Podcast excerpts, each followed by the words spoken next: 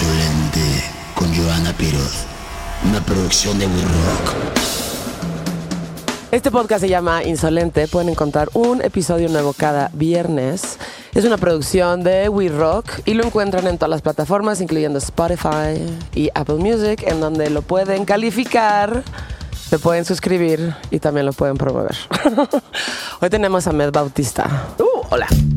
Ahmed Bautista es el dueño de Mercadorama que nació en el 2009. Es una empresa dedicada a la creación de merch para festivales y bandas de música. Se creó como una idea de crecer la relación entre los fans y la banda, creando piezas únicas de colección intervenidas por diferentes artistas gráficos que beneficiaran tanto al productor como a la banda. Mercadorama también apoya a artistas mexicanos y les genera conexiones con la industria internacional y se ha destacado por la gran cantidad de cartelistas mexicanos que se han sumado al proyecto para bandas nacionales e internacionales que visitan nuestro país. Esto es insolente.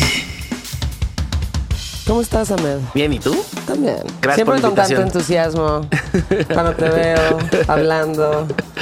Gracias por venir, Ahmed. Gracias, gracias. Yo feliz de la invitación, en serio. Hace un tiempo estaba con Kraken hablando. eh, y pues estábamos hablando de esta parte de cartelista y este artista que tiene.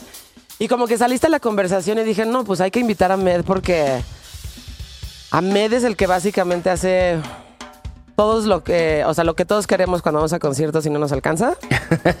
que es todo, casi, pues casi todo el merch y los carteles de las bandas, tanto mexicanas como las que vienen, ¿no? Es correcto. Sí, ya no somos tan los únicos. Bueno. Ya hay mucha competencia, es increíble, pero, Pero sí fuiste como el pionero en eso, sí, ¿no? como los primeros en ese formato. O sea, en 2009, cuando lo, lo queríamos hacer desde, desde- desde- lo hacer desde 2004.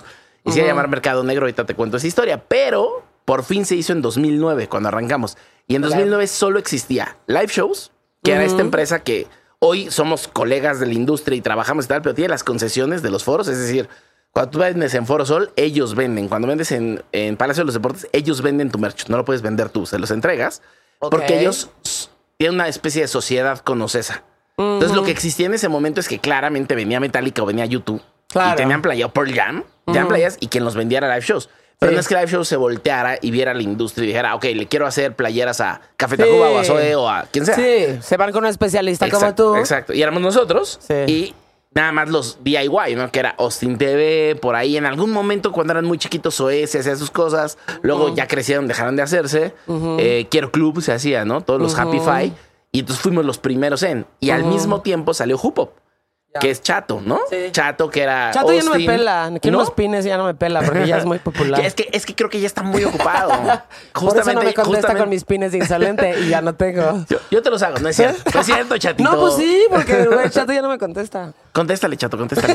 Pero justo, justo creo que es porque después de la pandemia despegó mucho su trabajo. Y está increíble. Hoy él es Impresiones Macizas. Sí, Entonces, exacto. más que ser una empresa de merch o colectivo de artistas gráficos, que era algo muy parecido a lo que hacíamos juntos, como, como competencia, pero como colegas al mismo tiempo, eh, él ahora ya es un taller de impresión súper cabrona. Sí. Entonces ya es otra cosa, porque le da servicio a empresas como yo.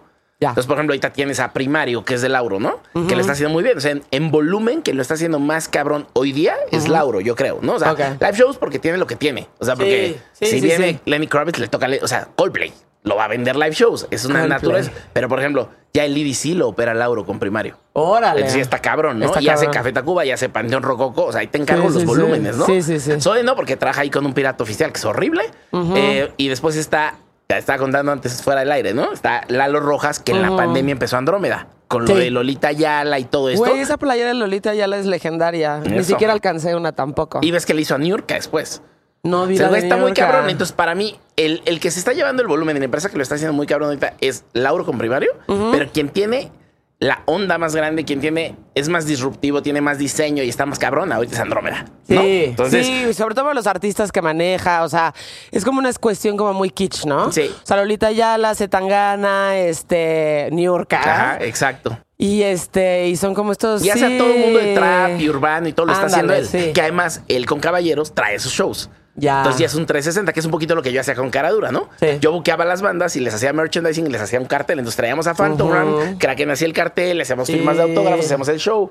Y se trata un poquito de eso, que creo que es solo una bandera de independencia, ¿no? O sea, lo hacías tú porque no había quien lo hiciera. Nadie traía esas bandas que tú querías. Sí. Nadie hacía esa playera que tú querías, ¿no? Y hacemos carteles porque éramos coleccionistas y siempre quisimos hacer carteles. Claro. Y el arte gráfico nos mama, nos encanta. Y justo lo que empezó a pasar es que nos empezamos a distinguir por los carteles. Y hoy Claro. creo yo que nosotros, lo- como nuestro diferenciador, son los carteles. ¿no? Totalmente. Eso sí no lo hacen es- estas otras personas, la neta. O sea, a ese nivel no. No creo que a ese nivel, pero por ejemplo, No. Laura ha tenido unos ejercicios buenos. O sea, hizo, invitó a Garabato, que es un colombiano increíble, a hacer el cartel 30 años de Café Tacuba en el Foro Sol. Entonces, y ha tenido varios, ¿no? Invita por allá a Ana Chavana que haga algunas cosas. Por ahí tuvo. se me olvidó ahorita el nombre de otro chico, pero hacía varias cosas para Molotov. O sea, se ha tenido unos ejercicios de cartel, pero no es que todas las veces hay cartel. Y nosotros, hay Sí, veces que ni todas, hacemos o sea. merch y hacemos cartel. Claro. ¿no? Y hay carteles que ustedes tienen que son famosísimos. O sea, incluso, no sé hace cuánto tiempo fue, pero fue. Híjole, no sé si empezando en la pandemia en algún punto, pero eh, en la Roma, en este museo que se llama el, El Museo, Modo. Mo- ajá, Ajá, el Museo, Museo del Objeto, del Objeto. Exacto. Eh, justo me encontré a Nares desayunando con Mike Sandoval. Y me dijeron, güey, ¿ya fuiste a, a- a la exposición? Le digo, no. Pues ve, estás aquí al lado. Le dije, ah, pues órale, me voy a lanzar Claro. de una vez. Y ya fui, y güey, están todos los carteles del Mercadorama, pero todos, o sea, y de todos estos artistas, o sea, obviamente, este, Kraken, Sealer, eh, Mike Sandoval, y toda esta serie de artistas, y además como que cada uno está- tiene su propio como estilo, pero es muy claro que es una línea editorial tuya, ¿no? Claro. Sí, hay, como una pequeña curaduría y un filtro. Sí, Sí. justo hoy, hoy hablaba con Jurek Somaskin, que es otro artista, y platicábamos mucho de eso, ¿no? Y me decía, oye, pero ¿por qué estas bandas? Me, me ponía ejemplos, ¿no? Me decía, quiero tratar de entender qué hacer para que me aprueben más carteles. Ok. ¿Por qué estas bandas aprobaban estas cosas que me parece que no tienen una gráfica tan compleja como estos otros, ¿no? Y me decía, quiero tratar de entender. O sea, o me voy a lo más complejo o me voy a lo más sencillo. ¿Qué está pasando? Y le digo, es que Sí. tiene que ver con la banda. Sí. Me dice, pero también tiene que ver contigo, ¿no? Y le digo, sí tiene que ver conmigo, pero yo defino a partir de lo que la banda quiere. O sea, hay bandas más fáciles y hay bandas más difíciles, ¿no? Jack. White es la banda más fácil que existe en el mundo, el cabrón. O sea, Sí, te mando a- una azul, lista. Sí, negro, amarillo. tal cual. Te manda lista de cis y Eh. lista de nos. Y ¿Ah, en los sí? cis es así, de 15 cis. Lo Sí, amo. estos colores. Es mi sí, marido. esta. Sí, ta, ta. Y el no, y el no tiene, bien, bien. Y el no Es tiene marido. 45. O sea, obviamente, sus primeros no son, si va a ser Jack White, entonces no amarillo, negro y gris, porque eso es Dead Weather. No verdes porque eso es Rock Ajá, on Tours. y no rojo no y blanco blanco porque son los White Stripes, Esos no, ¿no? Pero Ya. luego hay otros nos gigantes que también Foo Fighters los tiene, ¿no? No violencia, no mujeres desnudas, no. Como que el rock ha estado tan relacionado con objetivizar que están pidiendo no hacerlo, ¿no? O sea, hay, hay una historia ahí bien bonita de un cartel de Nares que es para Foo Fighters y Queens. Esa es una gira de Sudamérica donde eran Foo Fighters y Queens of the Stone Age. Y- pero quien decidía finalmente pues era, era Dave Grohl, ¿no? Claramente. Y la imagen tenía una mujer, los labios de una mujer, la mitad de su cara, y ella está agarrando una bala con los labios, la bala está humeando, la detuvo con los labios y luego hay unas rosas y unas cosas, ¿no? Y el güey dijo, me fascina, está increíble, quiten la bala. Ah, Entonces, ok, pues, ok, pusimos flores, le pusimos más plantas en la boca a ella, ¿no? Se quedó el humo, se quedó Eso lo decidió Dave Grohl. Eso decidió Dave Grohl. No Y es violencia. el único cartel que existe en su estudio. No mames. De todos los carteles que ha hecho de Foo Fighters, ese es el único que vive en su estudio. Y la gente que ha ido a su estudio nos lo dice. Wow. O sea, eso nos lo contó el merch manager, que nos lo autorizó. Me dijo, y te voy a dar un tip, que no te voy a escribir escrito, esto te lo voy a contar. Ya, ya, ya, ya. Pero gente que va nos lo cuenta. Güey, no mames, está de llegar y ver un mercadorama en su estudio. ¿Cómo es este proceso? O sea, platícame un poco el proceso, porque eh, digo, hay- habrá veces que se habla directamente con la banda, habrá veces que tienen un merch manager. Correcto. Eh, ya sabes, ¿qué pasa ahí? ¿Cómo escoges tú al artista? Bien. Dependiendo de lo que, Eh, ya, sabes, o sea... hay muchas variantes y voy a tratar como de resumirlas en categorías, ¿no? Ajá. La primera es el contacto con la banda, como bien lo dijiste. Lo Sí. mismo hay bandas que tienen ya un merch manager. O sea, lo que tenemos que tener para el público que te está escuchando es que depende del nivel de la banda, es el nivel de managers que tienen. Ok. Es una banda gigante. Por gigante llamemos de Arcade Fire para arriba. Sí, o o sea, sea, Interpol, Metallica, Arcade Fire, sí. Metallica, Nine Inch Nails, Foo Fighters, Queen of the Stars. Todas estas bandas tienen un tour manager, un personal manager, un manager manager. O sea, hay un manager que es el jefe máximo Sí, de los sí, managers. Luego tiene un merch manager. Ajá. Y luego tiene un tour merch manager. O sea, imagínate el nivel, ¿no? Que es como diversificarlo. Correcto. Y Ok. Arctic Monkeys es un gran ejemplo. Entonces, yo, por ejemplo, la empresa de management de Arctic Monkeys contacta a la empresa de merch management de Arctic Monkeys. Y ese merch manager me busca a mí, que sería yo el merch manager local. ¿No? Me da la licencia. Pero cuando ya me da la licencia, yo tengo que ver que él y la banda me aprueben los carteles. Exacto. O el merch. Porque incluso yo, como empresa, propongo merch distinto porque acá en México la piratería es una chingadera. Entonces, en otros países, la piratería no es nada. Acá te jode toda la venta. Entonces, todo lo que hay online, si tú lo sacas y lo sacó el pirata, Ajá. ya no vendiste el tuyo. El tuyo ya no se acabó. O si hubieras, o sea, te voy a poner un ejemplo, Ricky Martin, ¿no? Ricky Martin pudo haber vendido con ese Foro Sol dos mil playeras. Vendió 400. Neta. Y el problema es que todos sus diseños los da la piratería. Y yo se los peleé, y se los peleé, y se los peleé. Y dije, güey, esta misma playera va a costar Es el que 30% sí, güey. afuera. Bueno, la tela es muy diferente y cuando. Pero o el sea, público no piensa eso. El público no pero, piensa eso. pues, güey, sí lo pienso. O sea, Muy poquitos, somos Yo sí muy lo poquitos. pienso porque, güey, de repente compras una. O sea, cuando vale la pena, y ya he comprado muchos en el Chopo. De hecho, me acabo de comprar una Whitney Houston muy chida. Pirata, pirata. porque estaba muy chida. Este. No mames, la tela hace toda la diferencia. Claro. Estás sudando, ya sabes. O sea. Pero mamón, gente- con esa tela gruesísima, sobre todo si es negra. Entonces, cuando tienes una telita rica y medio ligera, sí hace toda la diferencia. Ahora, a mucha gente Claro, le o vale las tintas, pero mucha gente no lo piensa. Y, y también es personas que, o sea, tenemos que pensar en el volumen. Son personas que ahorraron todo el año para comprar ese boleto y luego ahorraron todo el año para ese día tomar y ese día la cerveza les Sí. cuesta mil por ciento la más. neta, sí. ¿No? Y cenan ahí mil por ciento más y los van a regresar en transporte público y si ya se roten, que tomar un taxi que les cobra mil por ciento más Ya o sé. tarifa dinámica de Uber. O sea, es un asco y yo compito contra todo eso y el pirata. No mames. Está también sugiero cosas que no son, o sea, cosas que no, no existen en la red o que yo le diseñé o tal. Pero, eh, ya después de que me lo aprueban, yo lo produzco. Pero llegando al evento, también hay un tour merch manager. Por ejemplo, hay un güey que viajaba conmigo con Arctic Monkeys. Yo viajaba con Arctic Monkeys y viajaba un güey que mandó Londres, que viajaba conmigo y revisaba que todo estuviera bien. Que si yo no hubiera ido, que esas son cosas extras que yo hago porque a mí me gusta hacer así, pero si yo no hubiera ido, ese güey coordina todo. Ah, o sea, ya, yo ya, lo ya. hago llegar y ese güey revisa que lo exhiban como es. O sea, Ah, son, son bandas que traen una foto Sí. donde dice la exhibición es así. Esta playera va arriba, este calcetín va abajo, esto baja y cuando se acaba esta, subes esta. Órale. O sea, son Wow. personas que ya entienden que el merch no solo es una parte de ingreso, o sea, no es un revenue stream para ellos nada más, es toda una estrategia de comunicación con sus Claro. fans. Yo me veo así, ¿no? Sí. O sea, por ejemplo, ahorita Foo Fighters me pasó. Nos dan el cartel de Foo Fighters para el Foro Sol que acaba de suceder y yo no tengo el merch. Perdí el merch hace unos años. porque Cambiaron de merch manager. Son como, Ok. son como cartas de futbolistas, Sí, ¿no? sí, sí, Te compra una carta un futbolista. Y si cambian un güey, hay que volver a hacer relación con ese güey. O ese güey ya tiene relación acá en México, en este Ya. caso con live shows. Y es muy Ya. válido. Sí. Así le ha pasado a él también conmigo y a otros Claro. más, ¿no? Sí, sí, sí. Y el punto es, yo ya no tengo acceso a hacer el merch, pero sí tengo acceso al cartel, porque nadie más Ah, hace cartel. claro. Entonces yo tengo que llegar a integrarse a live shows.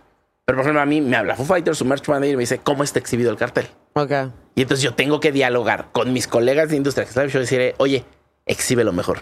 Ya. Lo estás poniendo donde no hay luz. Y Ya, es un ya, papel ya, metálico. Sí, sí, ¿no? sí, sí, sí, sí, no sí. lo pongas lateral, ponlo enfrente junto a las playas para que la gente se entere que existe. Sí, o ponlo en un lugar muy específico. Exacto. O ten entrada, estas bolsas, no lo entregues sin bolsa, porque además va a No, llover. claro, sí. ¿no? Es importante O- la bolsa, O por ejemplo, ¿no? este año, claro, o yo llego y les doy y le digo, a ver, te traje un sistema de, de- como de guardarropa, ¿no? O sea, te traje, Ajá.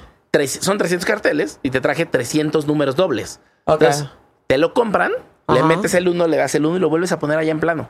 Ah, no se lo des para que se le destruya. Es- el más fan compró esto y se va a ir allá adelante, güey. Sí, güey. Eso es muy importante. Porque además no quieres no no, comprarlo porque te da miedo perder, o sea, que se acaben. Pero por otro lado, si lo compras, pues, güey, vas a traer ahí, o sea, al menos de que vendas estos, este, ya sabes, como rollos, como cilindros. Sí, como en tubo. pero da lo mismo, también eso cuesta y entonces Sí. la gente no lo quiere pagar o no lo quiere andar cargando. O sea, es todo un tema de servicio al cliente que además nosotros Sí. somos coleccionistas. Sí, sí, sí. Y entonces nosotros sí viajamos al mundo con un tubo. Porque Sí. compramos, lo metemos en un tubo y andamos ahí en Coachella con un tubo, ¿no? Sí. O Glasto. Pero el punto es exactamente eso. O sea, como que empezamos a pensar en dos capas más allá para que ese güey llegue a su casa y lo tenga bonito. Lo ponga en su sala y cuente la historia. Claro. Porque nosotros lo que vendemos es eso. Vendemos un elemento que cuenta la historia, ¿no? Claro. Que ahorita, por ejemplo, en el caso específico es el fun fact, que es un sad fact, no es fun. Es somos el último cartel de Foo Fighters con Taylor Hawkins vivo. Ay, sí, Después de nosotros no hubo carteles, porque no quisieron hacer en festival. Nosotros operamos Sudamérica, no quisieron hacer en festival, entonces tocaron como Uruguay, Argentina, y iban Sí. a tocar Colombia, algo así. Eh, y entonces ahorita nos están buscando porque todo el mundo quiere ese cartel, porque ya nos tocaba venderlo. O sea, el deal, los deals también cambian. Hace rato me preguntabas, ¿no? Oye, ¿cómo es la relación? Hay una banda que te dice, yo lo quiero y págame un license fee de un porcentaje. Ya. Hay una banda que te dice, no, yo quiero que me pases un porcentaje en unidades. Me Claro. las vas a mandar en un shipping a mi tienda en línea que está en Atlanta, ¿no? O sea, aunque mi, mi band es de Nueva York, mi tienda está en Atlanta o algo así. Claro. Y hay quien te dice, como Foo Fighters, ok, yo quiero que seas tú. Y de ti me vas a mandar tus artistas y yo escojo. Yo, escoge, ¿no? Ok. Y como ya tenemos una relación tan bonita porque les hemos hecho muchos años, ya me dejan a mí mandarles quién. Oye, esta vez va a ser Seger. Sí. No me preguntan quién es Seger. O sea, me dicen, ya mándalo y vemos. Un boceto. es más, ni pongas a trabajar al güey, que haga un boceto y sobre el boceto sin colores decidimos. Sí, sí, sí. Pero obviamente Seger es Seger y lo manda ya terminado, increíble y se cagan y Pues lo porque ven. eso es lo que tienes que hacer como artista. O sea, Exacto. lo tienes que vender, güey. Exacto. Claro. Y me lo aprueban y entonces viene el deal. Y el deal es muy claro y es complejo. Y es, Ok. Yo quiero tantas unidades. ¿no? En este caso eran 280, si mal no recuerdo. 280. O 240, 240. Quiero 240. Ok. Entonces tú tienes derecho a hacer hasta 240. Ok. Para ti. Ok. Entonces, eso serían 480 en total la serie, ¿no? Porque ves que se firma y se numera. sí, claro. Pero los primeros 240 son míos. Esos primeros 240 me vas a mandar del 1 al 23 a tal oficina de Dave Grohl. Ok. Me vas a mandar del tal al tal a tal oficina de management, para el- porque hacen un archivo, obviamente, Sí. pues va a valer muchísimo y tal. Y del con el 70 al 240 los vas a entregar con live shows y se venden. Ok. Los que se ven en el show son míos, como Foo Fighters. Ok, ok, ok. Pero después, en cuanto pase el show, tú eres libre de sacar a la venta los tuyos. Ah. Y entonces yo decido si los saco a la venta inmediato, Ajá. si me espero. Sí. O si los llevo a los expos a los que vamos, que esa es otra Sí, cosa. esa es otra cosa, Ninguna claro. empresa de merch de Latinoamérica, ni ningún estudio tiene booth o, o stand o mesa de venta en las expos de Flatstock. Nosotros somos los únicos. Sí, claro. Y lo que hacemos es que llevamos a todo el colectivo de toda Latinoamérica. Entonces, yo decido y yo programo y digo, no voy a dejar todos a la venta, voy a dejar 40 para Ajá. llevar 5, 5, 5, 5 Claro. a 8 expos de aquí a que vuelva a hacer otro Foo Fighters, ¿no? Claro, Que claro. es lo Sí. que hubiera pasado si no hubiera pasado lo que pasó. Y luego dijimos, ok, se vendió el 15, que era el concierto, yo lo voy a vender el 30, porque entonces es quincena, ¿no? Y entonces les doy dos semanas para que lo piensen. estás en todo. Y en eso falleció el 25 o algo así. Y tuvimos que avisar, ya no se vende. Por Sí. sensibilidad. No se vende, no va a ser profit de la muerte de un güey que además ¿Por qué queremos. no, Amer? Porque no está Hazlo. de la chica, ¿no? ¿no? No sabes cómo tenemos a la gente. O sea, nos empezaron a ¿Cuántos te llegar quedaron de esos? ¿Y qué vas a hacer con ellos? completos, Los 280. ¿Y qué va a pasar? Hoy no ejemplo? sabemos. Hoy no sabemos. ¿Están pensando? Te voy a decir, yo publiqué que se cancelara la venta contra odio y contra mil cosas que están pasando de fans muy locos. Ok. Y me buscó la merch manager tres días después y me dijo, oye, necesito que si los vas a vender ahorita no los vendo. Y yo, métete a mis redes. Sí, no y se metió y lo vio y dijo, no mames, gracias, ¿no? O sea, Sí. normalmente esta es una discusión difícil que no sabemos cómo tomar. Y yo, no te preocupes, no hay que discutir nada, lo entiendo perfecto. Y, y me dijo, vamos a buscar no chingarte, o sea, vamos a buscar que llegue un momento en el que pase. Y yo, y si pasa, y chido, y si no, hoy estamos bien. Ya me pasó con Jack White. Sí, Jack yo estaba en White ese me pasó concierto. y se nos quedaron dos se nos carteles, quebró, se nos quebró Smith. el este, exacto, el tecladista. tecladista. Yo creo que se dio unos cuantos raquetazos de más en ese este camino real. Es lo que todos creemos, pero No, en pues, realidad... güey, o sea. Pero ¿tú, tú estuviste en ese backstage? Yo estuve, no, yo estuve en, en ese concierto. De hecho, ese año tocaron, eh, bueno, Corona iban a tocar en el Corona Capital. Luego, Fue cuando se enlodó Ajá. y esto valió madres, ya sabes. Entonces yo dije, güey, yo quiero, necesito ver a mi marido. Ajá. Bien. Claro. Entonces, Ya en cortito. en corto. Y fuimos se a abrió Puebla. esta ajá, y se abrió esta fecha en Puebla, que de hecho nos fuimos todos los Hel- Hello Seahorse, Kraken, Sealer, yo y demás, y nos fuimos todos Y que además a- fue una fecha sui generis, ¿no? Como en un estadio de una universidad. Güey, era de- o sea, estaba muy raro porque era como un salón Como de básquetbol. O sea, como un estadio de básquetbol de una universidad. Pero, güey, espérate, porque, o sea, rarísimo, porque yo me moría por verlo. No lo veía desde los White Stripes. Ajá. Y luego, sí era como una cancha de básquetbol rarísima, pero además había como una mesita de, estas como de Costco, que tengo Ajá.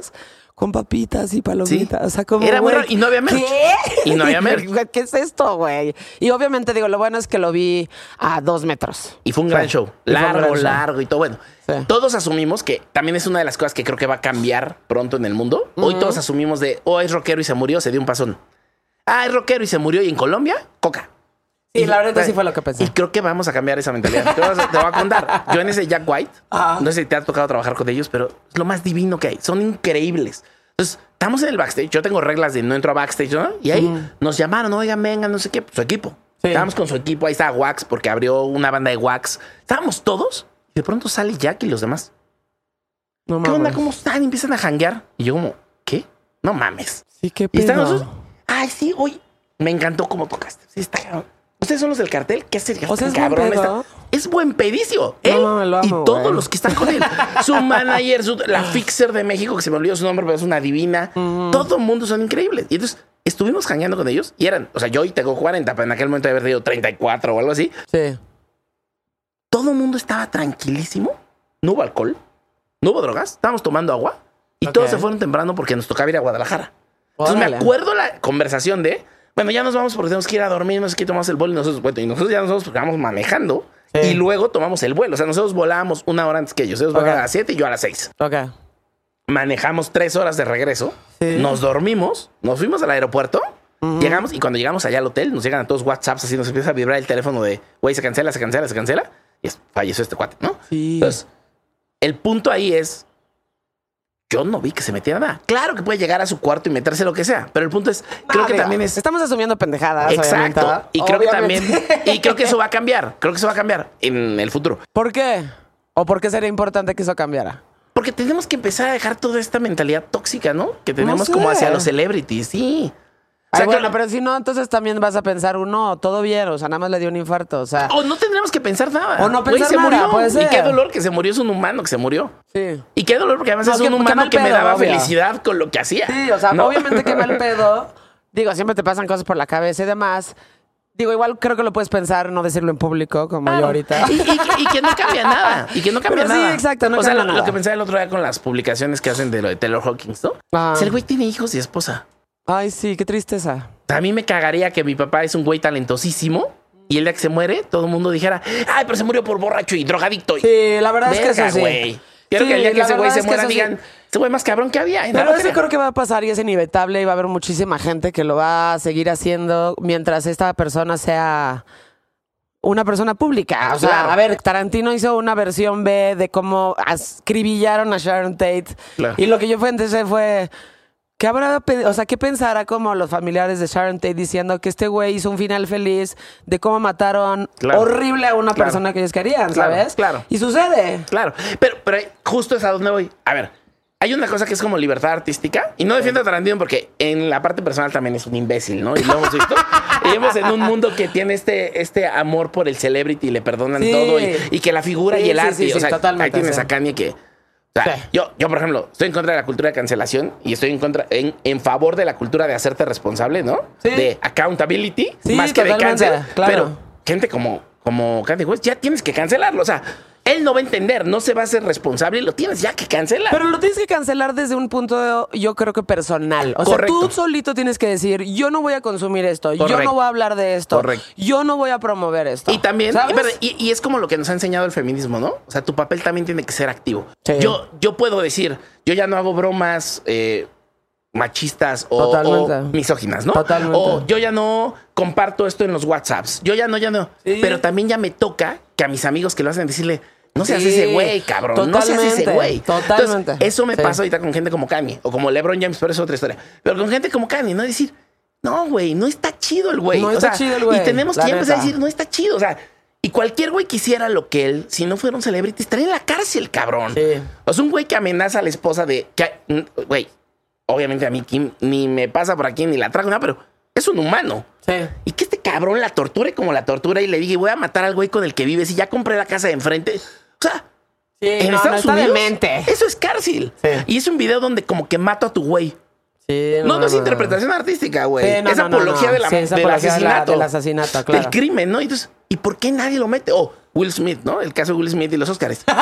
Están de la verga las bromas, están de la verga el bullying. Vamos a acabar de burlarnos. O sea, ya viene una generación que ya no se va a burlar del cuerpo de la gente.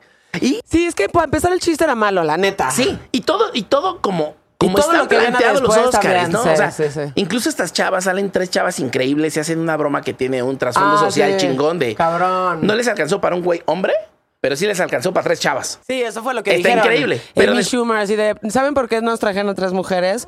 Porque era más, ba- eh, era más barato traer a tres mujeres para host que un que un hombre. güey, ¿no? Wow, buenísimo. Pero después, después, una de ellas, y luego Amy, no me acuerdo cómo se llama la otra, hace este, les voy a pasar una prueba de COVID y los toquetea y. es como, no está bueno el chiste. Tampoco está bueno. Y duró. Tampoco. Y duró. Y le siguió tocando y lo siguió tocando. Y luego Amy Schumer, hay un momento donde va y humilla a Kirsten Dunst haciéndose la ¿Ah, chistosa. Sí, la quita de su silla y la empieza a humillar y Ah, claro, como a, a- a- a seat fill- filler. Exacto, Así le digo, como Sid estas Filler. Sí, la sí. y el otro güey le dice, no, es mi esposa. Y sigue chingando y dices como, ese, ese modelo, Sí. esa estructura se tiene que acabar. Sí. O sea, tienes que, para hacerte el chistoso, tienes que invitar a un comediante que super bulee. O sea, toda esta Como cultura del de roasting. Gervais, Sí. como que sí dice la verdad, o sea, no se está inventando nada y es una verdad muy incómoda, pero es una verdad. Claro, o sea, ¿sabes? pues, la él dijo- neta. él o le sea, no se está Él le dijo a Chris Rock, no, no te hubieras burlado de su cabello buleándola. El chiste era sobre su novio joven. Exactamente. Que, que es toxiquísima la historia, ¿no? Y es como, Exactamente, y no estás mintiendo. No, y ella, y ella puso el foco en ese caso para llevar al esposo a humillarlo públicamente de, güey, me razón. acosté con el amigo de nuestro hijo. Por Y supuesto. el otro güey así en cámara, ¿no? De, eh, ese era el chiste. Pero bueno, eso- pero lo que está mal es que pensemos que se necesita un chiste y rostear a alguien. Sí. Vamos a llegar a un momento donde no. Y va a haber comedia inteligentísima. Pero ese no va a ser el camino, ¿no? Pero vuelvo a lo mismo. Lo que pasó con Will Smith. Un güey se para, olvídate de su color de piel, de su estatus de celebrity, de que es un pinche güey que se siente coach de vida Ay, y habla sí, de. Dios. Sí, y- sí, olvídate sí. esas mamadas. Un cabrón se para en un evento, olvídate que es en vivo. Estás en una feria Sí, estás y en un güey se para una cena. y le pega, no con puño cerrado, lo cacheta, le pega al maestro de ceremonias. Se lo lleva a la policía. Sí. En Estados Unidos, en México somos unos simios. Pero se lo lleva la policía. Acá no, porque es un celebrity. Vivimos un pinche mundo No solo que eso, aplaude sino al que le dieron el Oscar, que pon tú que ya estaba. Ya estaba y no salió. Ajá. Y no puedes, y no puedes quitárselo. Pero, güey, luego que el güey empezara a llorar y que se agarrara del tema de la familia para justificar Sí. su acción, además manchando el pedo de Serena Williams y de Venus Williams y de lo que realmente se trataba, no de Y, él. y- y es como, y es como un checklist todo de todo lo que está tóxico, ¿no? Es un checklist de, dijo, el amor te hace hacer cosas locas. Checklist, tóxico, Súper tóxico. Soy un vessel, soy un, soy un, em, ¿qué es un vessel? ¿Cómo lo traduces? Soy un... Soy un, eh, soy un este, repositorio. Sí, un, soy un, este- un transporte. soy un transporte de la palabra de Dios y mis acciones. La dijo, lo dijo. Y dices, no, Güey, güey. estás demente. Es cárcel. Y aparte, se supone que se alteró porque le falta la respuesta a la esposa. ¿Por qué no usó ese momento para hablar del bullying? Güey, digo, ya que estamos en esas también, Ajá. por ejemplo, le dan un Oscar a Will Smith por interpretar el papá de Venus a Serena Williams. Yo la vi. La película se llama King Richard.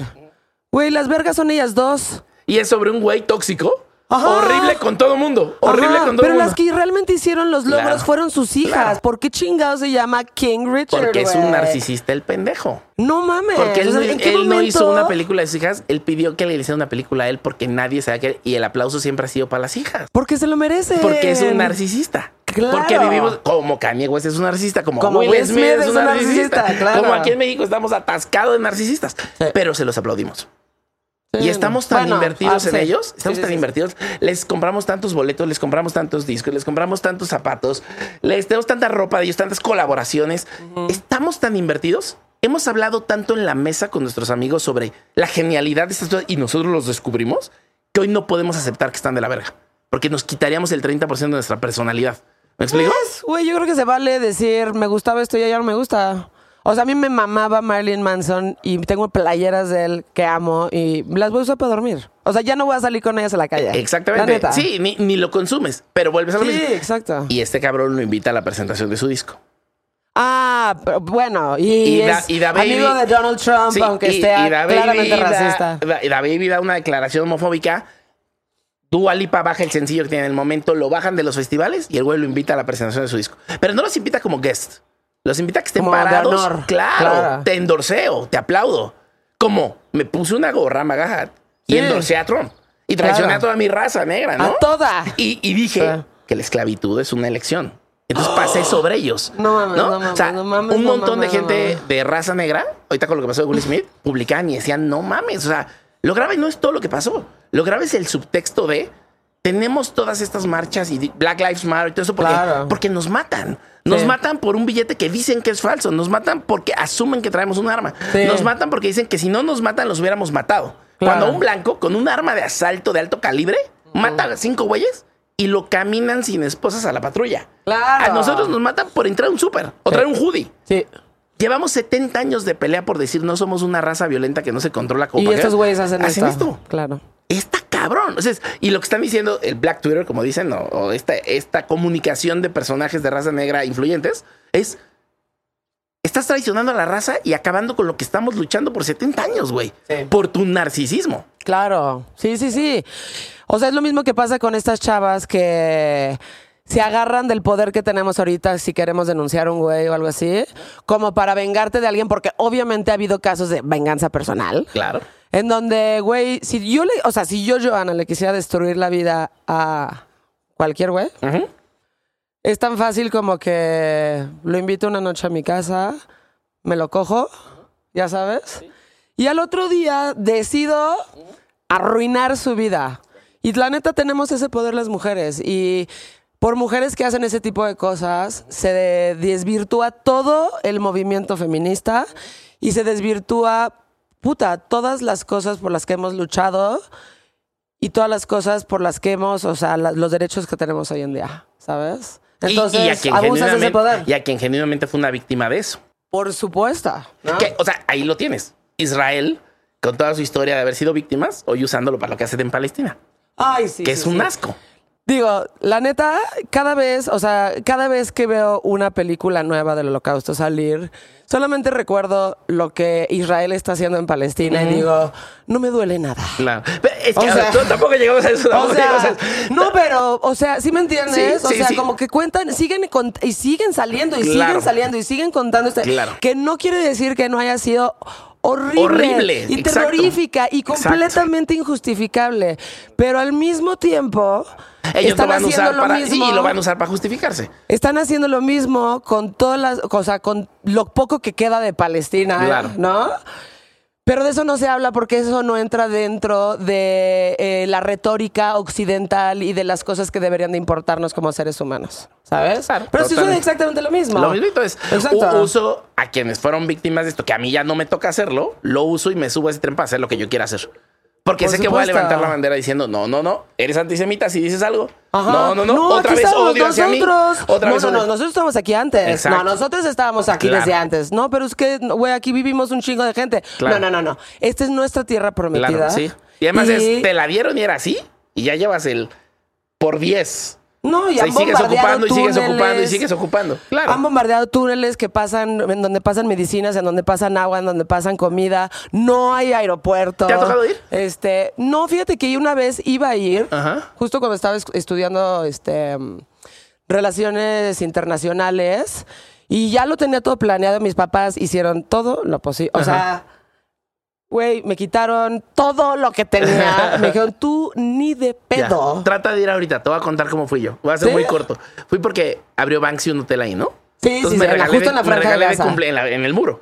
Pues no, en la franja de casa no, arribita en Palestina, o sea, en Sí. West Bank, y Sí. luego en la franja de Gaza está abajo.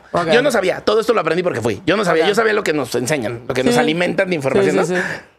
Y es increíble porque con Banksy tú eres la pieza, ¿no?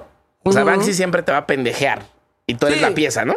Entonces te hace llegar a Israel porque no hay otro aeropuerto. O sea, podrías Por llegar a. Jordania, podrías llegar a Jordania, Ajá. pero te hace llegar a Israel, te hace mentir porque tienes que mentir, no puedes decir que vas a ir a Palestina. No hay forma de que digas. Entonces te hace rentar un hotel, te hace engañar, te hace tal. Ahora yo me llamo Ahmed, ¿no? Enrique Ahmed, Bautista Omix. Sí, Vamos, eso no ayuda. Y con barba. Entonces, en Cuando cuanto llegaste llego, al aeropuerto en Israel, ¿cuál fue este proceso para ti? Cuatro horas. O sea, a mí me No pasaron no a, sec- no a second, como le dicen en Estados Unidos, acá no a sixth. O sea, estuvo, o sea, de la verga. Pero por fin pasas. Ya. Y ya sales, ¿no?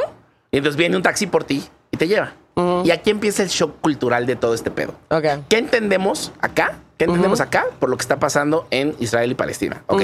Israel es una potencia, una potencia militar, una potencia económica, una potencia incluso intelectual, ¿no? O sea, Sí. son güeyes que desarrollan programación, la verdad. Sí, sí, sí. Tiene una ciudad súper gay, que es Tel Aviv, pero también tiene una ciudad súper conservadora, ortodoxa, horrible, que es Jerusalén, ¿no?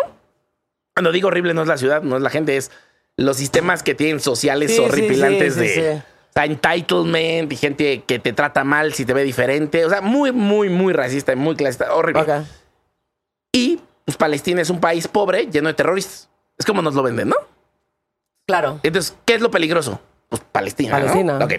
Deberías poder cruzar, ¿no? No, no puedes cruzar, pues, es peligroso. Ujú. ¿Qué hacen los israelitas? Protegen su tierra, es lo que hacen. Protegen de la gente que está del otro lado, que son unos De pinches violentos que tienen misiles, ¿no? Los Sí, malos. los malos. Entonces pasan por mí como a las 3 de la mañana al aeropuerto, pasa un taxi. Y entonces llegamos como a las 4 o 5 de la mañana a la frontera para cruzar a Palestina. Y el güey nos dice, no digan nada, vienen conmigo, ¿eh? Yo, yo, pero no van a pedir pasaporte, o sea, es una frontera de dos países. No, no te preocupes, me van a preguntar, yo voy a contestar y chido. Estamos ahí parados, en la fila de coches. O sea, imagínate que estás en Tijuana.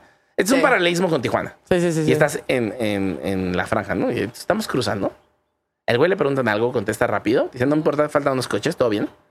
Y yo volteo y veo que hay una fila del otro lado y que hay gente que está pasando.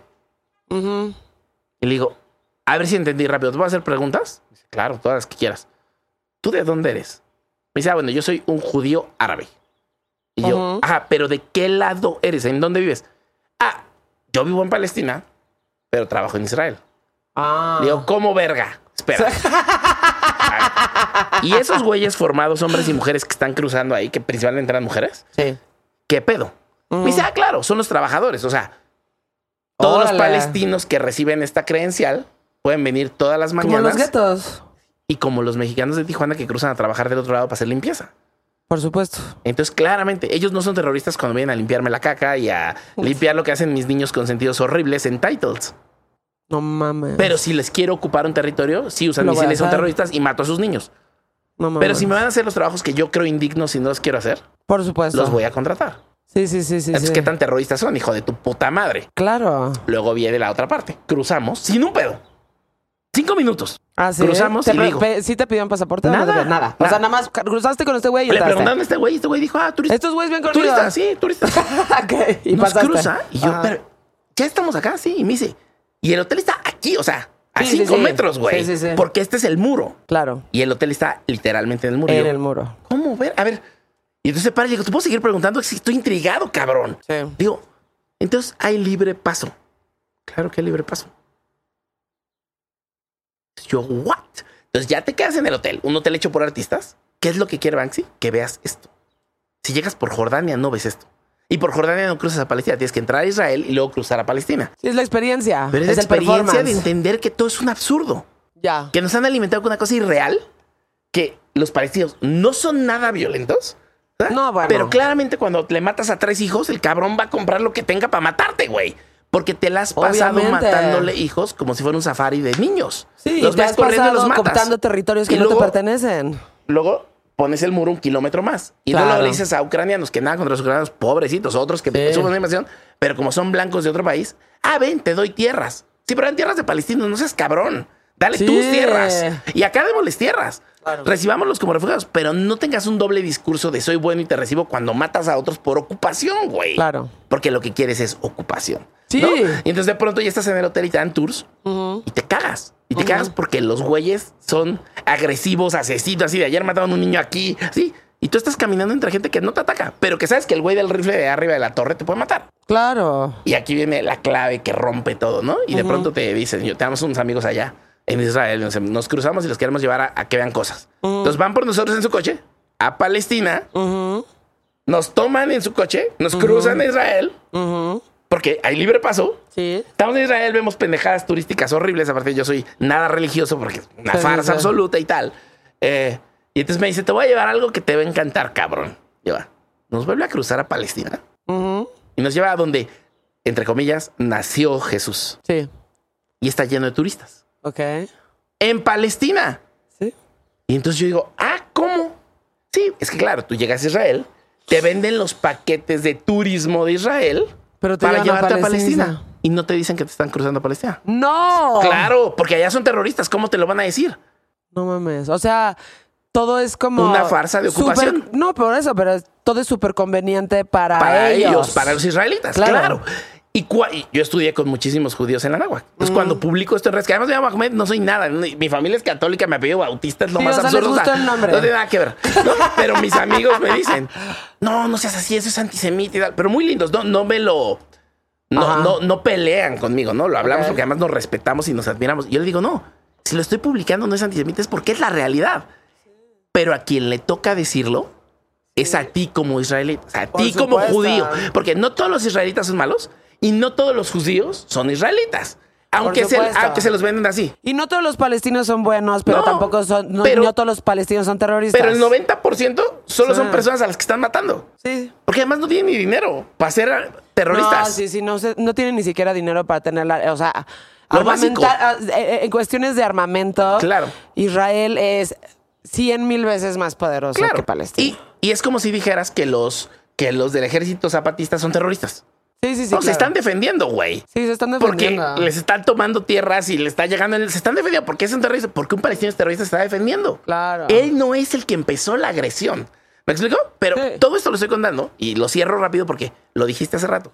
A ti como chava te toca decirle a otras chavas, Sí. tú no te pases de lanza. Exactamente. A mí no me toca, te toca a ti. No, no, no. Y- Ustedes, eh, de hecho, entre menos hablen mejor, Claro, porque si no y a, les y a las cae. personas de raza negra Sí. le toca decirle a las personas de raza negra, no te pases de lanza y no te escudes en eso. Porque Por están haciendo- supuesto. y a mí como hombre me toca decirle a hombres. Sí, sí, sí, sí, ¿Sabes? sí. A ti Entonces- te toca decir, güey, no hables así de una mujer. Claro. No te pases estas fotos. Claro. Güey, no la trates así. Claro. No digas estas cosas. No No, hables así aplaudas de tu esas hermana. pendejadas, no te rías. ajá, no te rías de esas Claro, mamadas. claro. Sí, por supuesto. Sí, sí, sí, porque... Y, y además estamos en un momento muy difícil, sobre todo como de los hombres, en cuestiones estas como del poder femenino en este momento, en donde, creo que hasta está modificando la forma en la que nos relacionamos. o y sea- qué bueno. Y qué bueno. Y ahorita el péndulo está acá arriba y va a bajar otra vez Sí, acá. exacto, Pero qué bueno, qué bueno que se ponga acá porque Sí, se, Cada está, se está día- moldeando. cada Sí. día matan 10 personas, 10 mujeres en el país. Está cabrón. Y eso, Eso no baja. cabrón. ¿No? Con una jefa de gobierno No, que no se dijo feminista, con un gobierno que se dijo de izquierda, todos son lo mismo y no baja, cabrón. Entonces, si el péndulo No, está de acá hecho, arriba. nunca había visto un, un gobierno tan misógino y antifeminista Claro. como el de Morena, la Claro. verdad. O Y sea, nada. El problema nada- es que el problema nada es que, como esto. el problema es que los otros sabían hacer relaciones públicas.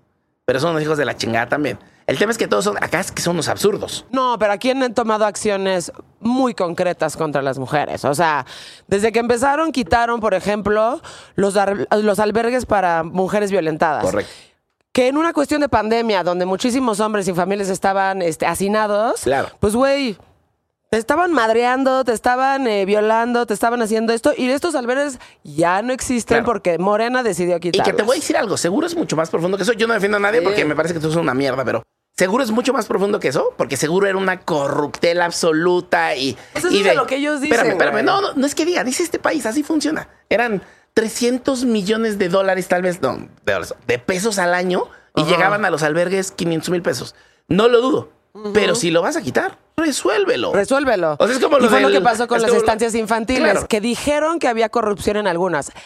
A ver, güey, no matas a la persona solamente porque tiene apendicitis. A resuelves el pedo de, co- de- de corrupción Claro. y no le quitas a todas estas mujeres, ya sabes, No, y la posibilidad de dejarle a sus hijos medio tiempo en un albergue para que ellas puedan chambear. Claro, y explícanos cuál era esa corrupción, cómo la controlaste, cómo vas a evitar Y que vuelva a pasar. Mientras acá les diste otro albergue, cabrón. Exactamente. Pero no nada más lo cortas y lo quitas. Es lo que pasó con el verde ecologista, ¿no? Que lo dirige un pendejo que iba a los toros. Y cuando logra su gran cambio de quitar a los animales del- de los circos, esos animales se mueren. Sí, como en Atlantis que dejaron que las focas se secaran, tal cual, nada Porque, más abandonaron. porque el camino no era abandonaron eso. todo. O sea, el objetivo no era prohíbeles güey. los animales. ¿Qué vas a hacer con esos animales? Y evitar que vuelva a pasar. Porque sigue habiendo un pendejo que se compra un tigre. Sigue habiendo ese pendejo. No resolviste nada, güey, pero te embolsaste otros 100 millones de pesos el porque ganaste. es de lo peor Todos, que le ha pasado todos. a este país. Sí, pero, güey, a mí me da más coraje cuando navegas con bandera de Claro, algo. claro. O sea, los priistas ya sabíamos que eran, son lo que son, pero por lo menos esos güeyes no salen a decir que son este, divinidades y no sé qué. Pero eso no sea, los hace menos malos. No, no, por supuesto y, que y- no. y al yo decir todos, tampoco estoy gusteando como de, ay, todos son iguales, déjalo ser. No, No. es algo de- es tan grave que todos son iguales que tenemos que romper ese pedo. Pero ¿cómo lo rompemos? Ellos son crimen organizado. El tema es que ellos están organizadísimos. Nosotros Sí. no nos organizamos. o sea, Sí, nosotros pues nos peleamos.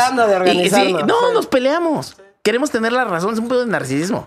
O sea, na- nadie que está en redes sociales diciendo que si, que si Morena o que si no sé qué, quiere que eso cambie. Lo que quiere es tener la razón de decir yo hubiera votado por el ¿Tú otro. crees? Sí, claro. Pues creo que hay acciones así como muy concretas como ahorita que va a ser la revocación de mandato, en donde hay personas que sí tienen como eh, influencia con sus palabras para decir lo que es. Decir lo que, para qué sirve realmente esta revocación de mandato Claro. y no para lo que te están vendiendo que sirve. Y sé que es un micromundo y sé que, güey, no todo el mundo tiene Twitter y que el universo no es Twitter. Pero Y que somos sí unos han habido- privilegiados. ajá, sí, que somos unos privilegiados. Pero Ajá. a veces hay acciones muy pequeñas que creo que pueden cambiar el rumbo de ciertas cosas. Lo cambiaron en algunas otras. Lo, creo que eso va a ser el caso en la revocación de mandatos. O sea, como nada más hacer, güey, esto sirve para esto, no te dejes engañar. O sea, ahorita ahí venía, ya, es que ya sabes, yo peleo con todo el mundo. Toda la Juárez llena de, o sea, había una lona gigantesca. No solamente estaba promoviendo la revocación de mandatos, sino que decía, vota que sí se quede. ¿Qué? No mames. Ya, ya, aparte- Obviamente le bajé. Y aparte, y- y aparte- la constitución está que no puedes repetir. O sea, automáticamente. Pero hay muchas más cosas. Y, y te voy a contar. O sea, hay muchas más cosas. Mi punto es, no va más allá. Pasó hace poquito, ¿no? Lo de sal y vota por la oposición y no sé qué. ¿Y, y qué cambió? El, si el cambio no Pues, por tiene que ver ejemplo, con el Morena voto. perdió la mitad de la Ciudad de ¿Y México. qué cambió? ¿Eh? ¿Y qué cambió? Pues la neta, mira, te lo puedo decir en cosas muy concretas. Eh, la, la Cuauhtémoc antes era de Morena. Ajá, ¿y de quién es ahora? Ahora es de Sandra Cuevas. Y mira, no defiendo a Otra nadie, mierda. Ahmed. Te voy a contar una. No, te- no, Ajá. te- no defiendo, no, o sea, no defiendo para nada, pero, güey, han habido cosas muy concretas en mi calle en donde me las ha resuelto. Va, entonces ahí te va mi pregunta. Ajá. Hablando de privilegio, ¿eh? Sí, sí, sí, sí. Esto, esto es muy parecido a lo de Kanye de su música, es muy parecido. Si una persona que arregló tu calle Ajá. está abusando por otro lado de algo, ¿sigue siendo bueno? No, Ok, para nada. te voy a poner el ejemplo más perfecto. Ajá. Llega la muy pendeja, y que me escuche la muy pendeja, y quita los murales del mercado de Cuauhtémoc. Lo vi, güey, el de... El de... Sí, el de... Ay, ¿cómo se llama? ¡Ah! No puede ser, y lo Güey. quiero mucho. Sí, sí, sí, Segoval, sí, sí. el de Segoval. Segoval, sí. Y van por el de Liken, y van por los demás. Lo, güey, lo vi y ahora es un... ah, ay, De ahí, de ahí vengo, ahorita fui ahí. Güey, ahora es un pinche muro de este color naranja. ¿Y para qué lo tenía que hacer? No sé por qué. Pero al lado hay Qué graffiti. tristeza. Y al lado hay graffiti. ¿Y quitó el graffiti? Y todo bien, pero con eso me los, pareció gra- muy todo bien con los grafiteros, pero era un programa que se llama Central de Muros, que tenía que ver con arte, sacarlo a las calles, increíble. llevarlo a los lugares difíciles que son Sí. los mercados. Sí, sí, sí. Y me vienes a decir con tu Tienes toda la conservadurismo de razón. mierda que lo puedes quitar sin, na- ni siquiera sin pelearlo. Güey, ni siquiera preguntar. No. Decir, oigan, lo quiero quitar. No, no, espérate. Consúltalo. Es importante. A la gente le da orgullo. No, y, y Sego, Val. Sí, artista güey. LGBT que es cabrón y que tiene un arte increíble, súper con raíces mexicanas. y- Claro. es cabrón. Sí, nada más llegaron y lo pintaron. Y lo mismo, encima. y el que estuvo antes un pendejo con todos los lugares de consumo que tenían cosas de cultura como el caradura y la chingada. Pero eso sí, los bares que tienen narco y de... Perfecto. Ah, sí. Y antes Con de él el Monreal, piso, un sí, asqueroso. Ay, asqueroso. Y así son. No, Sí. hay cam- no cambia. Sí, no. Y lo peor- o sea, todos son iguales. Sí, y lo que más me destruye, lo que más me destruye es que... ¿Y las mujeres? Peores con las mujeres. La O sea. Shane Baum. Puta. Hombre, el caso más claro que tengo es, para empezar, puso un regimiento de mujeres a detener mujeres. ¿Por qué? Mm. Sí. Porque con eso se limpia de ven, son violentas. Sí. Si fueran feministas no las Así nos atacarían. pasó el año pasado en la, en la Marcha. en la marcha, que yo, o sea, he ido a todas las marchas. Nunca había visto tantas granaderas, nunca había visto tantas detenciones.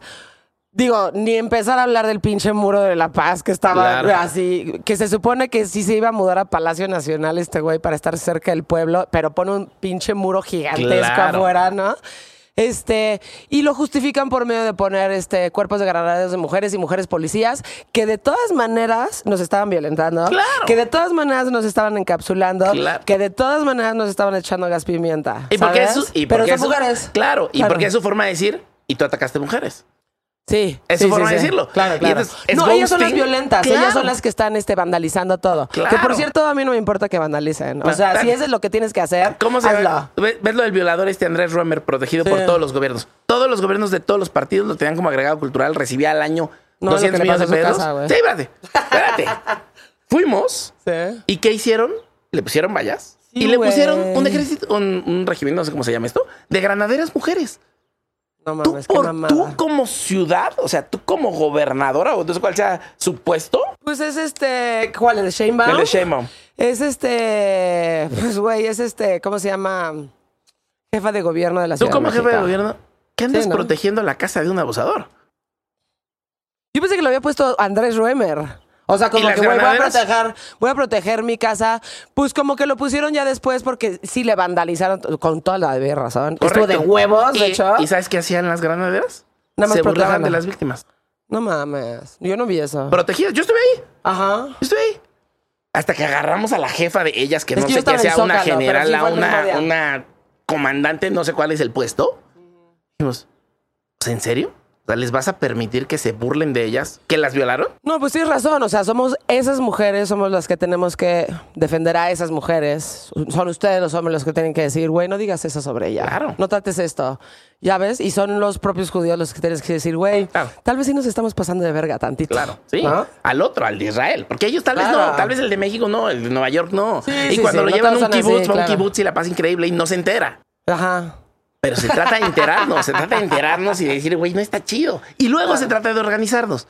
Y luego se trata de que esa organización genere cambios. Todo eso lo tienes que aprender del feminismo. O sea, Claro. nosotros todos los demás no hemos aprendido nada. O sea, lo, el mejor ejemplo de organización y cambio global que está pasando, feminismo. O sea, y si Totalmente. aplicáramos lo que está pasando con el feminismo a calentamiento global y a otras cosas, sería otro país Sería y otro otro, mundo. Pero bueno. En algún punto empezamos a hablar de política. de Sí, veníamos de Palestina. merch y de pósters, no pasa nada, porque la verdad es que siempre pasa esto, como que invitas a alguien y empieza a platicar de una cosa, y no a huevo tienes que platicar de eso, sino pues se trata de conocer a la persona y que esta persona te dé un poco más de insight de la persona que realmente es, ¿no? Eh, pero sigamos con lo de tu chava. Sigamos tu con la chamba. Sí. A ver, o sea, en algo en el que, o sea, Mercadorama se diferencia, creo que bastantes en los carteles. ¿no? Correcto, sí. O sea, a ver, una pregunta muy específica. Por ejemplo, en el merch, ¿no? Ajá. ¿Cómo le ganas a la piratería? O sea, tú no dices cómo va a ser el diseño de esa camiseta hasta el mero día del concierto, o Sí, cómo le haces no, para no lo que anuncio, no le pirateen? no lo anuncio. Trato de hacer diseños distintos o variantes. Entonces, si tienen arriba en línea una playera que es negra con vivos amarillos, yo probablemente trato de hacerla gris con vivos verdes o algo que la haga sos- totalmente distinta. Y entonces, al menos el fan ya se le encuentra distinta adentro y dice, ah, o sea, esto es lo oficial y afuera Ya. está lo pirata. ¿no? Ok, y por, Eh, y, por ejemplo en el cartel, digo, en el cartel es un poco más evidente porque las impresiones que haces tú, pues bueno, las puede hacer cualquier, o Sí, sea, al pirata, no le va a invertir a hacer serigrafía va- a mano, ajá, ¿no? exactamente. Pero ahí te va. Ahí hay un punto clave. Nosotros empezamos a hacer cartel porque éramos coleccionistas, pero también porque queríamos, en inglés es outsmart, o sea, Sí. queríamos darle la vuelta al pirata. O sea, porque Claro. el pirata eso no lo iba a copiar. Claro. O sea, luego empezamos a hacer chamarras, por ejemplo, porque el pirata va a agarrar todo lo que se encuentra en Algarín, ¿no? En Isabela Sí. Católica y Viaducto. Ah, claro. Y todo lo que se encuentra lo va a bordar, imprimir o que sea. Pero si yo hago una Sí, chamarra de cero, que negocié con la banda, aunque sean 30. O sea, con Arcade Fire hicimos 100 para dos auditores nacionales, ¿no? Para 20 mil personas hicimos 100. Y el punto es que llegas y es una chamarra que probablemente cuesta 3 mil, 4 mil pesos, pero cuando la ves está cabroncísima, el pirata no va a llegar a eso jamás. Sí, como este diseño de, ay, se me acaba de ir su nombre, Anuar. Anuar, de Mexico is the shit. De Mexico is the shit, que esa sí la trajo, o sea, esa la traía Arcade Fire, ¿no? Sí, pero es que deriva de ahí, deriva de que le hacíamos chamarras. O sea, nosotros empezamos haciendo merch. Luego merch y carteles. Y luego merch, carteles y te buqueábamos y venías. Ya. Y luego merch, carteles y firmas de autógrafos. Y se convirtió en tanto que, por ejemplo, cuando le hicimos a Queens y a Foo Fighters durante como 3, 4 años, pasaban por México, estamos hablando del 2014 al 17 por ahí. Ok. Cuando pasaban por México, vestíamos a todo su crew. Nos compraban uniformes para el crew. O sea, nos decían, tu calidad me parece tan cabrona que no quiero que solo nos des playeras. Te voy a comprar chamarra, sudadera, tal, porque este crew tiene 120 fechas. Ok. Quiero que cada uno de mis güeyes tenga dos. Entonces, si eran 50 en el crew, les hacíamos 100, ¿no? Órale. Pero de todo, todo el kit. Entonces nos Ya. volvimos los de las chamarras. Entonces luego los de las chamarras de Queens, cuando Queens se vuelve la banda de apoyo de Iggy Pop para el post-pop depression, que te acuerdas que se lo produjo este güey y todo, Sí. Josh Home, que resulta también ser un violento, pero bueno. Se van, se van de gira, se van de gira con Iggy Pop. Iggy Pop, famoso por no usar nada arriba, nunca en su vida, voltea y le dice a todo el crew, o sea, el tour manager, el roaditos, ¿por qué todos traen chamarras cabronas? Ajá. Ah, pues los mexicanos locos, que era como nos dicen en la industria de los carteles. y eso. Y entonces los güeyes, quiero que me haga chamarra. Imagínate Iggy Pop diciendo quiero que me haga una chamarra. No mames, te la vas a poner, cabrón. Y entonces voltean y nos las piden y les hacemos chamarras a Iggy y a todo el crew. O sea, a Iggy, a los. Queens, que era la banda, y al crew. Y entonces ahí, por ejemplo, Anuar era solo mi proveedor. Éramos amigos y él era mi proveedor de moda. Yo cada que quería hacer un desarrollo textil de Él moda, diseñaba. él lo hacía, él lo hacía. Y entonces empezamos a vender y todo y acabamos asociándonos y acabamos vendiendo chamarras a todo mundo. De ahí viene una colaboración que hicimos con Daft Punk, de ahí no sé qué. Entonces él me dice, wow. él me dice, oye, a todos los artistas que te llevas, a todos los países, porque la gente tal vez no sabe, pero Mercadorama como colectivo de artistas gráficos, llevo artistas gráficos mexicanos de otras partes del mundo y traigo artistas de otras partes del mundo a México. Lo mismo que hacía con Caradura con música. Sí. Artistas musicales de otro país para acá y llevarme artistas musicales de México para otros lados. Y entonces siempre los llevamos con una chamarra que diseñó Smith como para el Flatstock de Austin del 2014 o De, algo. de Tony Delfino. De Mercadorama. Pero Ah, ya, por ya, ya. Smith, que es de Tony Delfino. Ya, ya, ya, Y entonces era una chamarra biker con mangas de piel, el águila atrás, dice Mercadorama. Qué Y estaban pintando murales o algo con esas chamarras. Y entonces Anor me dijo, ¿por qué no les hacemos un uniforme para cuando se van a otros países? Y entonces van a estar subidos en la grúa dos días y que la gente les vea la espalda y que tenga un mensaje, ¿no? O sea, como siendo socio, que fu- fuimos socios como del Mm, de ahí sale 17, eso. ajá, del 17 como al 19, o del Sí. 16 al 19. De ahí sale, entonces me- platicamos y él me dice, estaría bueno que dijera como Proudly Mexican. Y yo le digo, pero en el colectivo no hay solo mexicanos, hay colombianos, argentinos, ingleses, Sí. holandeses, japoneses, hay de todos lados. Ok. Y entonces el güey se le prende y me dice, ¿por qué no México es de shit? Porque, ¿no? Sí, de- Sí, chido. Y además de yo los, hago, yo los hago parte del colectivo cuando vienen a México, porque todos aman México. Y Ya. aquí los hacemos parte del colectivo. Entonces, Ya. esta es como tu iniciación. Ya. Y cuando eso pasa, las hacemos antes de esta expo del Museo Modo, que conociste que fue nuestro décimo aniversario, que trajimos Sí. a Ames Brothers. Nuestro séptimo, que son tres años antes, lo celebramos en una galería que se llama Rojo Hermelo, de Sí. Melissa. Y entonces, en esa, a los 25 que fueron de los 40 y tantos, fueron 25, les llevamos la chamarra de regalo. Órale. Y la gente les preguntaba, ¿viste las que hago? Y yo digo, no, no, y esto fue en octubre. No, no, no. Bueno, para noviembre en el Corona Capital ya había piratería. Sí, sí, sí, sí. Entonces sí, sí. nosotros, tengo mi primera ficha fetiche, que me invita Calvillo. Pato Watson me conecta con Calvillo, que ya éramos muy amigos, pero me Sí. conecta Pato Watson y Pato Watson le dice a Calvillo, oye, deberías invitar a este güey para que en el Corona, que tiene el nivel de un festival internacional, debería haber una expo de carteles. Y entonces hacemos a ficha fetiche, que es una inspiración mexicana como de lo que sería un flatstock en México. Traigo artistas de todo el mundo, traigo impresores de todo el mundo cabrones. Y a ellos les damos la chamarra porque pues, los bienvenimos en Sí, el... sí, no sé si se dice los bienvenidos, pero como gringos dimos que- la bienvenida. Ajá, les dimos la bienvenida. los arropamos. Los arropamos. Como gringos que todas las palabras se vuelven un verbo, ¿no?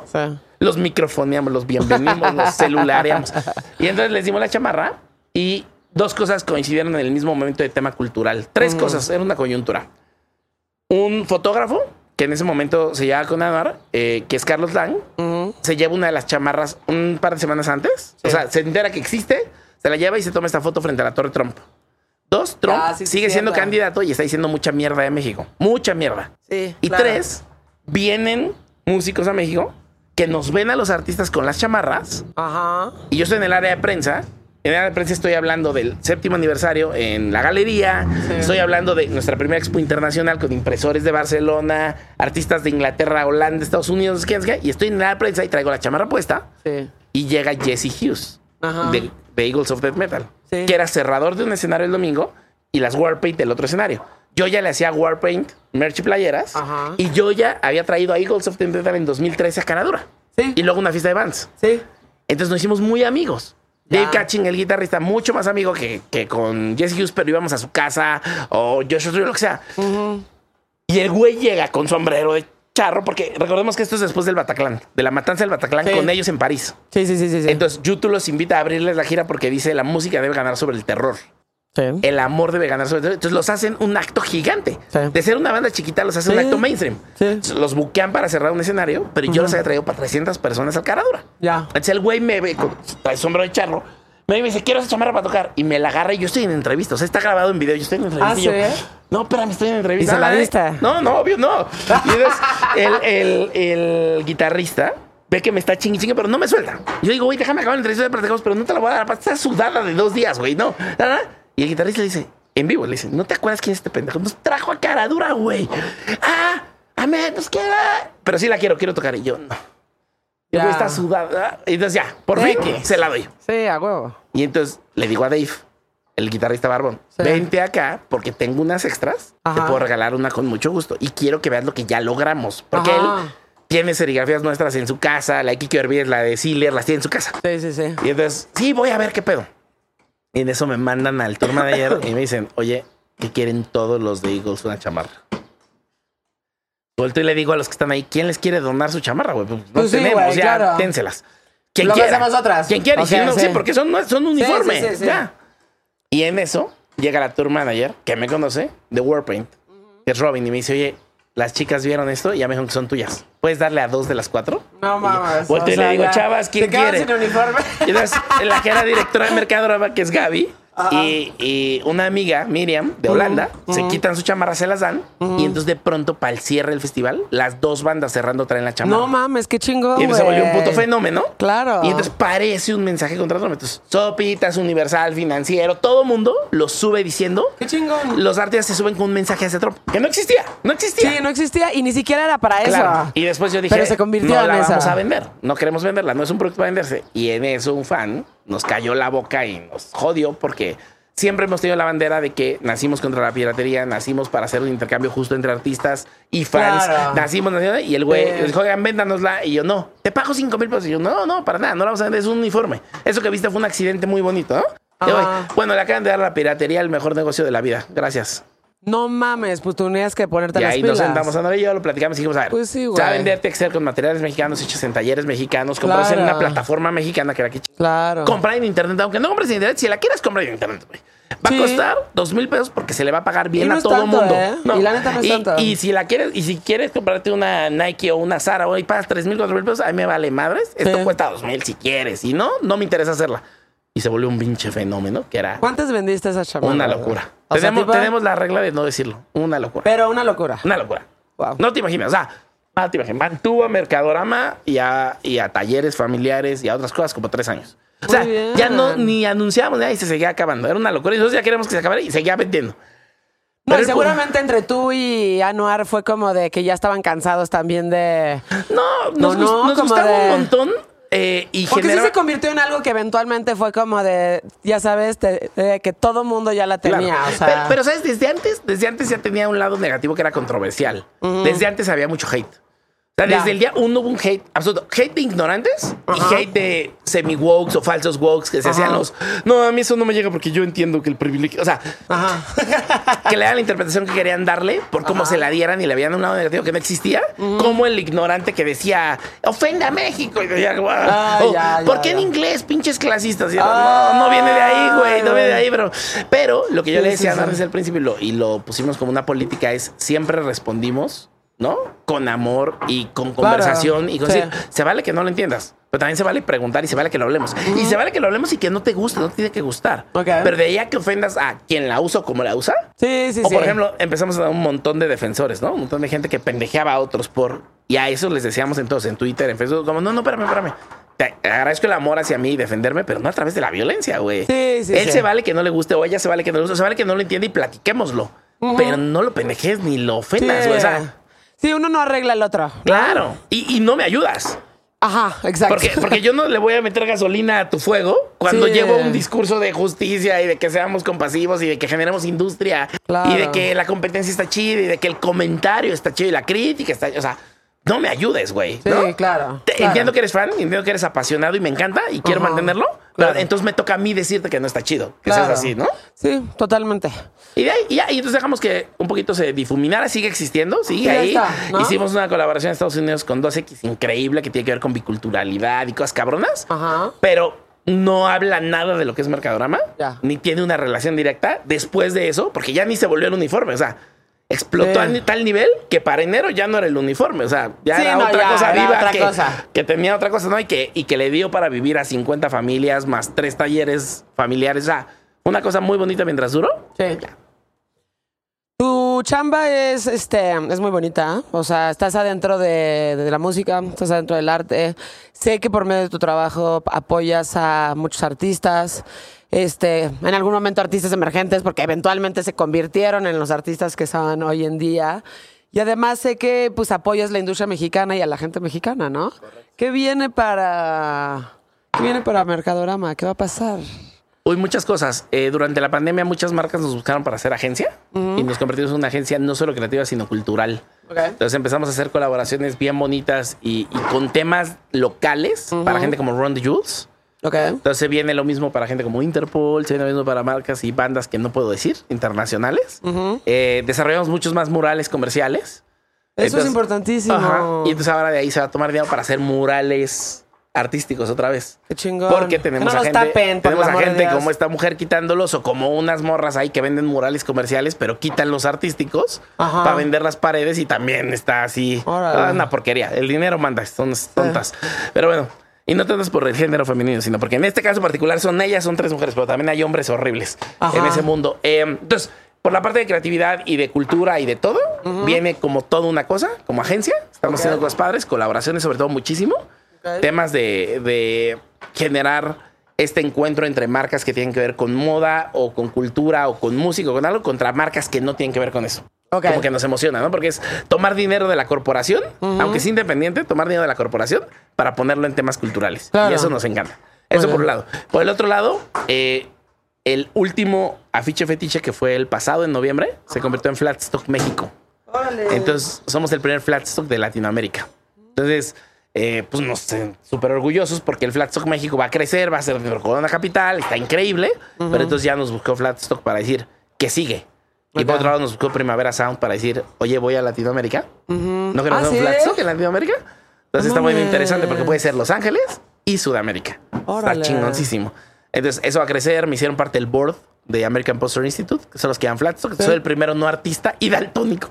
El primero no artista y daltónico que soy parte de la mesa de, de directores. Ajá. Pero está bien interesante porque justo lo que me decían es eso, ¿no? O sea, el, el papel que tú juegas, pues nunca lo hemos jugado porque somos artistas todos. Claro. Tú eres como este güey en medio que Sí, conecta. eres como el puente. Ah, eres como el puente y el que a veces facilita con dinero o facilita que dice. Y esa mentalidad pues nos faltaba en el grupo, ¿no? Entonces, ya estoy ahí, se pone interesante y creo que vienen otras cosas. Abrimos una tienda que se llama Baba Ba en la Juárez, que tiene a Ah, Club de Discos Faramaya en, la, en una esquinita. Entonces está? vendemos vinil en General Prim 12, casi esquina con Bucareli. No mames, vivo súper cerquita. de ¿Ah, sí? ahí, Claro. Date una vuelta, date una vuelta. Ya, y va a haber ok. showcases, va a haber firmas de autógrafos, vendemos merch, vendemos diseño, vendemos Ames Brothers, vendemos Tara McPherson, Ok. vendemos una marca que se llama, Ba- eh, bueno, Baba Ba como marca va a hacer colaboraciones con artistas gráficos, o sea, vienen Alex Lechuga, Alina Quiligua, Yurex Omaskin, o sea, pues todos los emergentes que están saliendo. Sí. Y también vendemos Los Boys, que es una marca que existe ahí con Pony, un amigo, que José Luis Chávez, un creativo muy cabrón. Sí. Eh, y mil cosas, o sea, están como surgiendo un montón de cosas estamos metiendo como las manos por todos lados. Qué bueno. Sí, un artista chavito, emergente, que están como en este proceso como de, ya sabes. Quisiera hacer algo contigo. ¿Se No, pueden, no, pueden sí, hacer algo? ¿Se Siempre pueden se mandar puede. algo? Siempre se puede, siempre nos pueden mandar, pero lo que les decimos es, así como tú me llegan otros 300. No, claro. Entonces, esto es como ser un headhunter de fútbol o de básquetbol o de lo que sea. Sí. Necesito que llames mi atención. No, Entonces, sí, obvio. Que llames mi atención tiene que ver con que estés subiendo un montón de cosas a tu red y que entonces cuando llames mi atención con algo que hiciste, yo me voy a ir a meter y voy a decir, ah, no mames, está increíble esto, ¿no? Por ejemplo, ahorita tú sabes que el colectivo tiene hombres, mujeres, LGBTQI, ¿no? Y el punto es, tengo un montón, pero necesito equilibrar la balanza. Ah, Entonces también. me dedico a buscar un montón de chavas y un montón todos los de hombres blancos. y un montón de no binarios. Exacto. que la mayoría, la mayoría no somos blancos, pero sí somos No, muchos pero hombres. ya sabes. Pero sí somos muchos hombres. sí. O sea, en México no, o sea, sí, no, obviamente Claro. no son blancos, pero pues ya sabes. O privilegiados. O privilegiados, Exacto, eso, como exacto. hombre privilegiado. Entonces, que es como ah, hombre blanco. Exacto. Sí. Ahorita si eres no binario o si eres mujer eh, o te defines como mujer, seguramente tienes más chance de que te agarre porque es lo que más busco. Ok. Y que yo te agarre y empecemos a planear cosas no significa que te van a probar las bandas. Sí. Es un punto importante. proceso. Entonces, y así pasó, así pasó con Carlitos Snakeheads, que es el chico maravilla, con Salvador Verano, con Dozer Girl, que hace cosas cabroncísimas. Así, así pasó con ellos. Entonces, Ah. eh, y Alina Quiligua y así. Entonces, así va a empezar a pasar con, con nuevos artistas. Entonces, que le busquen y que hagan mucho material. Sí. Ah, ¿sabes qué viene? Eso sí lo puedo decir. ¿Cuándo sale esto? Esto sale, eh, yo creo que una vez que regresamos de Semana Santa, ¿no? Alex? Bien, vamos a estar curando una cosa de la NBA y arte Ah, sí. en mayo. Entonces, ya lo puedo decir ahorita porque para cuando salga, ya va a estar medio anunciándose. En mayo. Ok. Y ahí va a estar nuestra mano metida. Arroba Mercadorama y arroba Ahmed Bautista o Ahmed Bautista. A-H-M-E-D Bautista. Ah, y tengo un podcast con Wax, Joaquín Pavia, Ah, que se llama mira. Haciendo Industria, que es de industria musical. Entonces, cualquier Pues invítame. chavite, sí, sí te invito, sí te invito, sí te invito. Cualquier chavite ¿no? que le quiera entrar a la industria musical, este es como una especie de diccionario. Es cuando lo que hacemos es, vamos apenas en la cuarta temporada y lo que hacemos es que entrevistamos a gente de ciertos puestos de la industria para que la gente que nos escucha, que son chavillos, Sí. chavilles, eh, entiendan qué hace esa posición. Y si esa posición existía antes o no existía. Y qué la Está creó. entonces la idea es que sepas por dónde entrarle. Porque cuando nosotros Totalmente. quisimos entrarle en nuestra generación, No, era no como solo si tenías amigos Claro. y entrabas de lo que fuera, pero no sabías por dónde. O sea, sabías Sí, que tu talento nosotros tal. lo tuvimos que ir descubriendo a Claro. poco.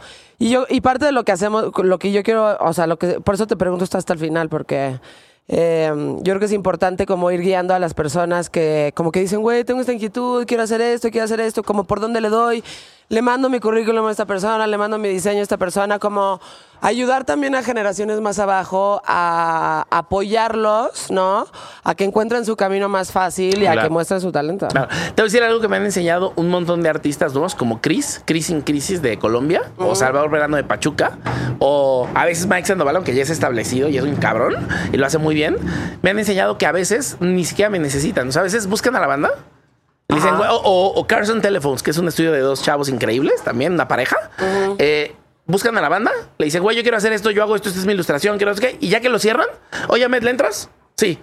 Ok, perfecto. Arcade Fire, Ahmed le entra. Y yo ya les hacía merch. Ya, ya, Pero ellos cerraron el póster. O, o lo que sea, un póster, acaba de hacer un póster eh, Salvador Verano para. ¿Quién lo hizo? Para.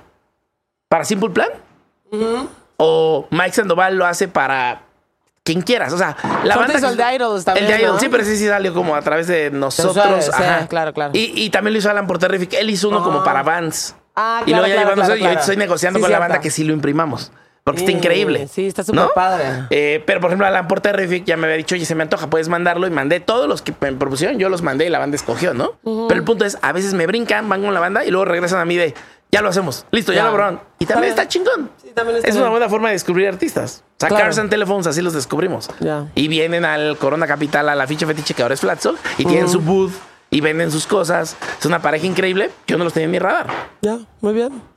Muchas gracias por tu tiempo, Ahmed. Gracias a ti y a todos los que se tuvieron que soplar esta plática que era de otra cosa. Que luego se fue a la franja de Gaza y al feminismo y al privilegio de Will Smith. Exacto, exacto. Y de Kanye. Muchísimas gracias, Ahmed. Gracias, Nos estaremos increíble. topando como siempre. Nos y te invito pronto, en serio. Sí, encontremos el tema. Sí, Órale, sí. Buenísimo. Venga. Bueno, pues este podcast se llama Insolente. Es una producción de We Rock. Encuentran un episodio nuevo cada viernes. Suscríbanse al podcast, califíquenlo. Y si les gusta, promuévanlo. Esto es una producción de We Rock.